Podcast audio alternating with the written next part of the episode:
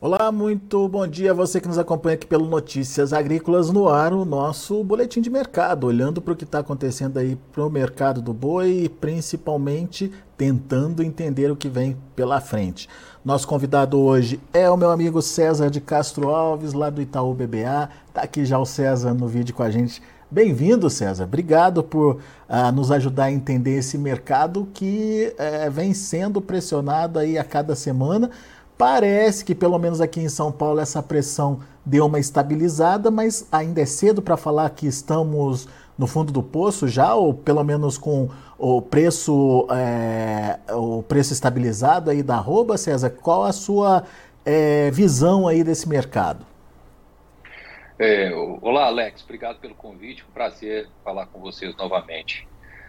Olha, eu acho que estamos no olho do furacão, né? Usaria bem esse termo, momento bastante pressionado, né? De um desestímulo grande do, do, do produtor. É, acho que não dá para dizer que já passamos do fundo do poço, porque a oferta está muito elevada. Isso tem a ver né, com o frio chegando, as pastagens piorando e o produtor sendo naturalmente pressionado a ter que, ter que descartar, vender, principalmente fêmeas. Né? Os, os números que a gente viu aí do primeiro trimestre dos abates mostraram um percentual muito elevado de vacas, né? então é aí que está a diferença esse ano, não é nos machos, está até menor o, o, volume de abate de machos, mas tem muita fêmea, não são só vacas, tem novilhas também, então o momento ainda é de muita oferta. Então, se, sobre esse aspecto, eu acho que, que a pressão pode continuar um pouco mais. Agora, a gente tem sinais bons aí vindo do lado da demanda, né, que basicamente é uma reação dos preços de exportação e das quantidades também, né? Depois de um abril ali ruim, março também, maio já foi um mês bem melhor, que veio com um alto do preço na exportação. Então, como o boi está barato, né, caindo ainda aí nas médias mensais e a carne subindo na exportação, os spreads estão melhorando. E no mercado interno é a mesma história a carne tem caído né, no atacado, mas bem menos que o boi. Então, o spread está voltando para os frigoríficos. Isso sugere um ambiente para algum repasse, né?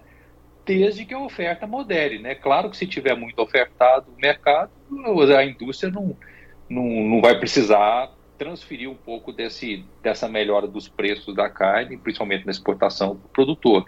Então, acho que o curto prazo ainda é um pouco complicado, né? Junho é um mês é, ainda complicado por, por, com esse fluxo de, de, descartes, mas eu acho que é hora de ter um pouco de calma e ter um pouco de, é, de, de, de, esperança, né? Porque o momento é sazonalmente o pior num ano bastante ofertado, que tem a ver com o ciclo. Então, eu tendo a achar que essa, esse exagero né, da pressão em cima do boi agora vai moderar e vai criar um ambiente um pouco melhor para o segundo semestre. Tá? O duro é, é a gente é, apontar aqui se é, já é o fundo do poço ou, ou se não. Né? Esse é, um, é uma bela pergunta aqui, difícil de responder. Tá? Não esperava já ver o boi aqui em São Paulo dos 235, 240, como a gente está vendo essa semana, não. Isso é, eu acho que tá, tá exagerado. Tá? É, né? Muito bem.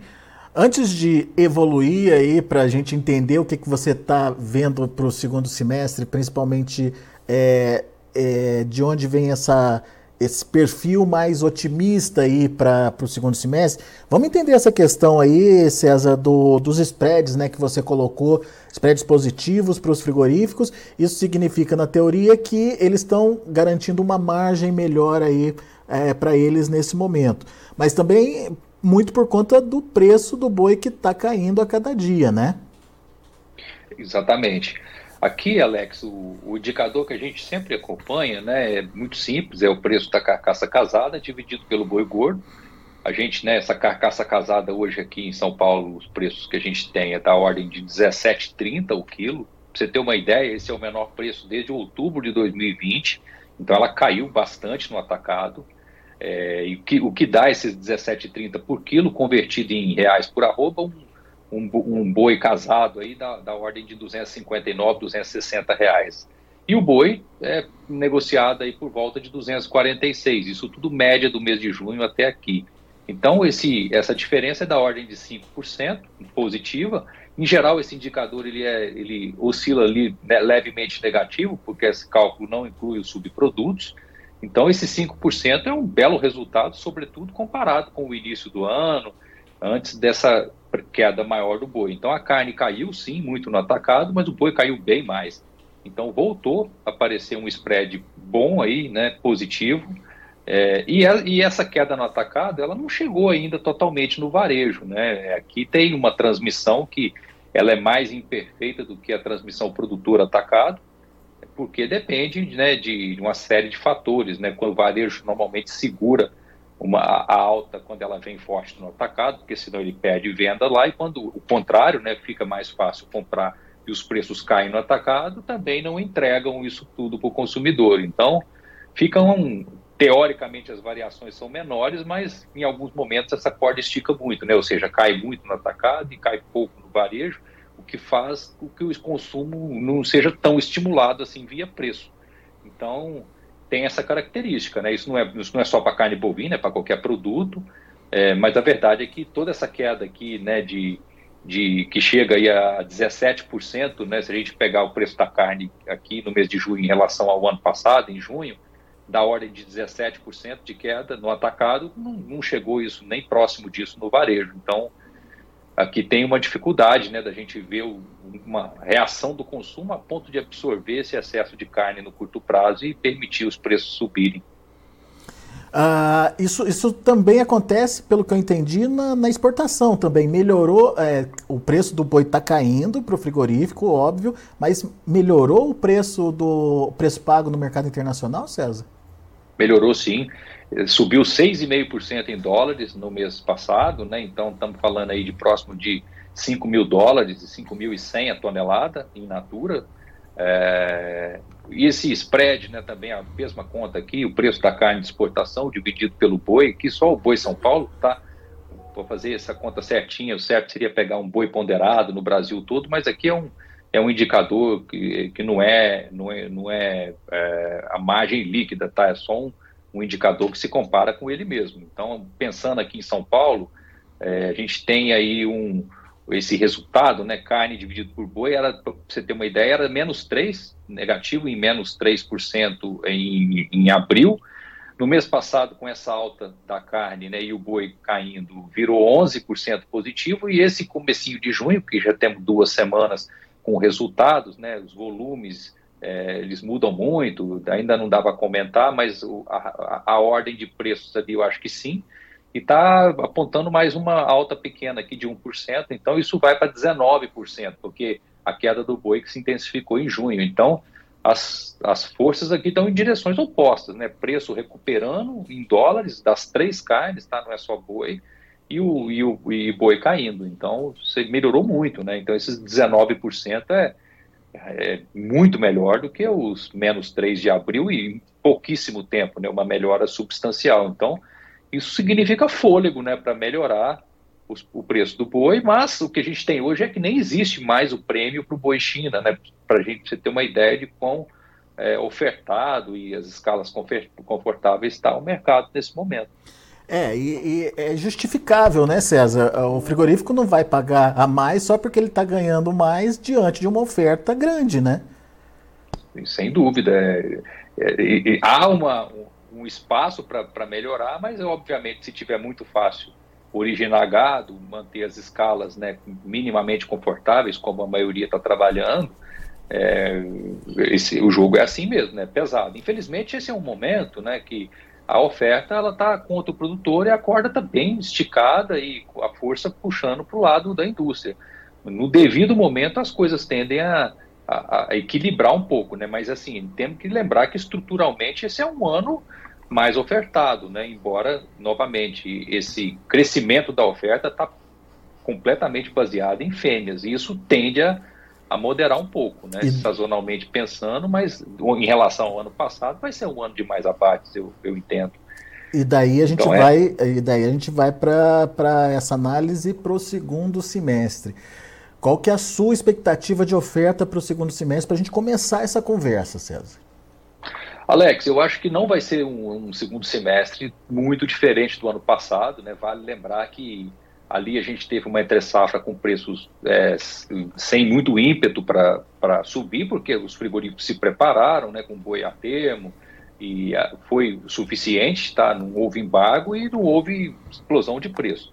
Teoricamente, esse ano é mais um ano para ter essa característica. Agora, eu acho que sazonalmente pode ser que tenha espaço para alguma reação ali por conta desse desestímulo que está desde o, pelo menos aí desde o mês de março, abril, com, com o, o, as margens de confinamento né, projetadas. Primeiro, que o boi ainda estava com bons preços, mas o milho estava caro. Agora o milho caiu, mas o boi caiu muito mais. Então, continuou os resultados, né, que, que, a gente tem visto aqui, os cálculos dando o resultado do confinamento só em São Paulo, onde não tem o diferencial de base, que é o que está sangrando, né, os outros estados. Tem lugar aí que o boi já está abaixo de 200 reais, então aí fica realmente difícil, de 50 reais abaixo de, de bases, é, é, não tem conta que fecha, mesmo com milho de 30 reais, tá?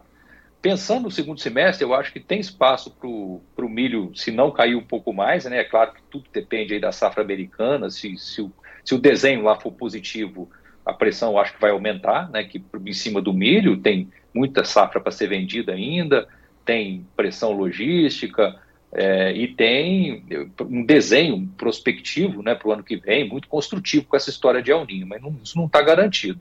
Então, no, no, melhor cenário, fazendo conta com os preços atuais de milho aí, 35, é, por, por, volta disso lá em Sorriso, é, não fecha a conta, tá? Com esse boi de 250, 255 aí lá para setembro, outubro, não, não tem resultado. Então, isso deve fazer o, criar uma moderação do, da, da oferta por parte dos produtores que vão mais aí no spread, né? Claro que os frigoríficos já se prepararam né, para entre safra, já tem seus contratos, e o produtor vai ter que girar confinamento, vai precisar aliviar pasto, essas razões existem sempre. Então, eu acho que tem espaço para alguma melhora. Eu estou otimista com os números da exportação. É, essa queda da carne no mercado interno, ela gradualmente ela vai chegando no consumidor, também ajuda. E a oferta, eu acho que ela tende a ser marginalmente menor no segundo semestre do que agora, mas não é muito diferente do ano passado, tá, Alex? Não é para ter grandes repiques né, em função do de, de, eventual apagão de boi e janela janela de, de, de pouca oferta com esse ano estruturalmente mais de mais oferta de gado, não. Então, eu, eu vejo espaço para melhorar um pouco a curva futura em relação ao que hoje está sendo negociado, está super influenciado o mercado futuro pelo movimento no físico, então, gradualmente, na hora que o físico voltar a se recuperar, a curva volta a, a, a, subir um pouco, e aí, com esse milho mais barato, as contas eu acho que começam a, a, podem fechar, tá? Isso depende muito, novamente, do diferencial de base de cada estado, mas é, tende a, ficar um pouco melhor, tá? Esse, esse desenho aí. Não estou muito animado com resultados em geral para o confinamento esse ano, não, Alex, hum. porque tem que subir muito o boi para conversar com esse milho, tá? É. Que está ainda aí nos seus 35 reais, né? Tem que, tem que andar uns 20 reais aí por arroba para ficar interessante para o produtor, sem considerar né, prêmios, bonificações, né? Tem lugar que. Tem estados que o produtor, né, pelo, pela escala, pelo tamanho do, das entregas, consegue preço bem próximo de São Paulo. Então, esses casos vão bem. Mas a grande maioria, né, os preços de balcão aí são tá apertado.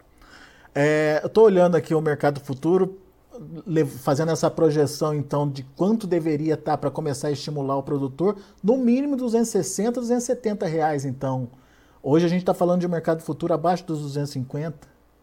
É isso aí. Novembro 256, né? É. Outubro 248 que eu tenho aqui, peguei um pouquinho mais cedo. É, tá, tem, tem que subir um pouco, Alex. Tá, tá bem apertada a conta. Tá? É, pois é. Vamos ver se esse mercado vai reagir. Hoje, por exemplo, está caindo, né? Caindo forte lá na, na B3. É, sim, eu acho que aí é a influência do tombo ontem do, do CPEA, né? Como ele oscila muito ali também, ele acaba dando um, um norte passando aí, um norte no dia seguinte para pro, os futuros. Mas eu acho que é hora de ter um pouco de calma aí, estamos no olho do furacão e as coisas tendem a clarear, tá, Alex? Se a gente não tivesse vendo esses sinais da exportação, se tivesse algum, ainda alguma sequela do embargo, mas não, acho que é, limpou o problema e agora é olhar para frente e, E eu acho que dá para ser mais construtivo aqui com o preço, com, com a exportação, o preço subindo principalmente. E tem aquela demanda tradicional a mais da China no final do ano para recompor estoques lá naquele país, né, César? Vamos ver como é que vem, se vem, né? Como é que vai ser esse ano, né? Exato. Não faria sentido, né, sob a ótica do, da China, pressionar muito mais o mercado, porque senão começa a ficar também difícil encontrar é, o, o, animal, né? Não dá para sacrificar tanto o produtor assim e, e, esperar que o fluxo continue, né? Até ação e reação. Então, por isso que eu também estou um pouco mais otimista aqui, porque depois de muitos meses com esses resultados apertados, é, é, razoável que, que o produtor tire um pouco o pé, né? E aí a oferta modere, tá? É, um, é o que eu tenho na cabeça. E você está animado com demanda interna, César, para o segundo semestre? Olha, Alex, eu, eu, eu tenho dúvida se o varejo vai transmitir essa queda que está ocorrendo, já ocorreu, né, forte no atacado. Se chegar, eu acho que sim, tá? Vale dizer que mesmo com com essa queda não chegando ainda no atacado, né, no, pensando só no primeiro trimestre, o consumo aparente já reagiu ali, porque dado o aumento de produção, né, a gente foi um primeiro trimestre, o abate foi relativamente bom, né, se não me engano, acho que 5% maior, e o, a exportação foi menor, então sobrou carne no mercado interno. Então o, o consumo está tá voltando a subir porque a disponibilidade aumentou. Então se chegar essa queda no varejo, eu acho que é um, é um elemento a mais. Se tiver uma ajudinha do preço, né? Sim, sem dúvida. O, o ciclo do ciclo pecuário é, sugere preços um pouco mais baixos, né? É, esse ano, apesar do, da, das perspectivas econômicas não serem nada muito animadoras, né? Um PIB aí de um e pouco, alguma coisa, um e meio por cento é não é muito animador, mas tem esse momento da, do, da desinflação geral pois aí, é. né? Da, das, dos alimentos e principalmente do boi por conta do volta, seu ciclo. Volta do poder de compra, né? Enfim, vamos ver se se concretiza, né, César? Vamos esperar para ver. Meu amigo, muito obrigado mais uma vez pela sua participação. Sempre bom te, é, te ouvir, sempre bom ter você aqui com a gente. Volte sempre. Obrigado, Alex. Até a próxima. Um abração. Valeu, um abraço para você. Tá aí, César de Castro Alves, Itaú BBA aqui com a gente trazendo as informações do mercado do boi. O César não é muito otimista para uma é, re, é, redução da pressão, pelo menos no curto prazo. Ele acha que ainda o mercado pode sangrar um pouquinho no curto prazo, a gente está falando, mas ele já vê um cenário melhor aí, é, principalmente para o segundo semestre. Baseado em alguns fatores, é, por, e entre eles o mais, o mais importante nesse momento é o spread dos frigoríficos, ou seja, aquela margem, aquele extra, aquele dinheiro a mais que está sobrando no bolso uh, dos frigoríficos, principalmente por conta da queda bastante significativa, bastante forte aí uh, da arroba do boi. Mercado interno com um spread positivo de 5%, bem fora aí da, da, da linha, da, da curva de, é, de, de variação, e exportação podendo chegar nesse mês agora de junho a, a mais 19%, 19% positiva.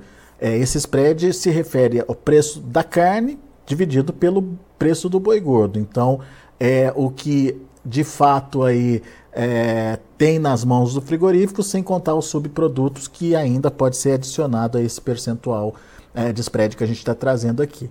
Então, é uma conta bastante interessante que mostra que o frigorífico já tem sim capacidade, já tem sim fôlego para pagar mais pela arroba. O problema é a oferta. Se tem oferta, não tem por que pagar mais pela arroba e por isso o frigorífico segue nessa tentativa aí de manter preços mais baixos.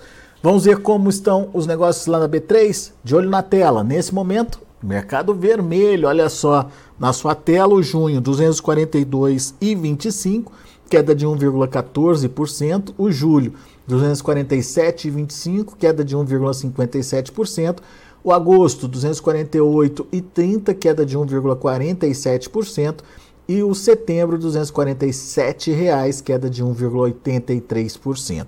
Indicador CPEA ontem caiu, caiu forte, como César é, relatou para a gente, 5,36% a R$ 237,65. Perdeu, inclusive, o patamar dos 240 reais. Esses são os números do fechamento dessa última segunda-feira. São os números do mercado, mercado ainda em andamento, portanto, essa pressão lá na B3 ela pode aumentar ou diminuir de acordo aí com a aproximação do fechamento, mas o fato é que nesse momento o termômetro está mostrando quedas significativas para as negociações do mercado futuro. Daqui a pouco a gente volta com outras informações mais destaques. Continue com a gente.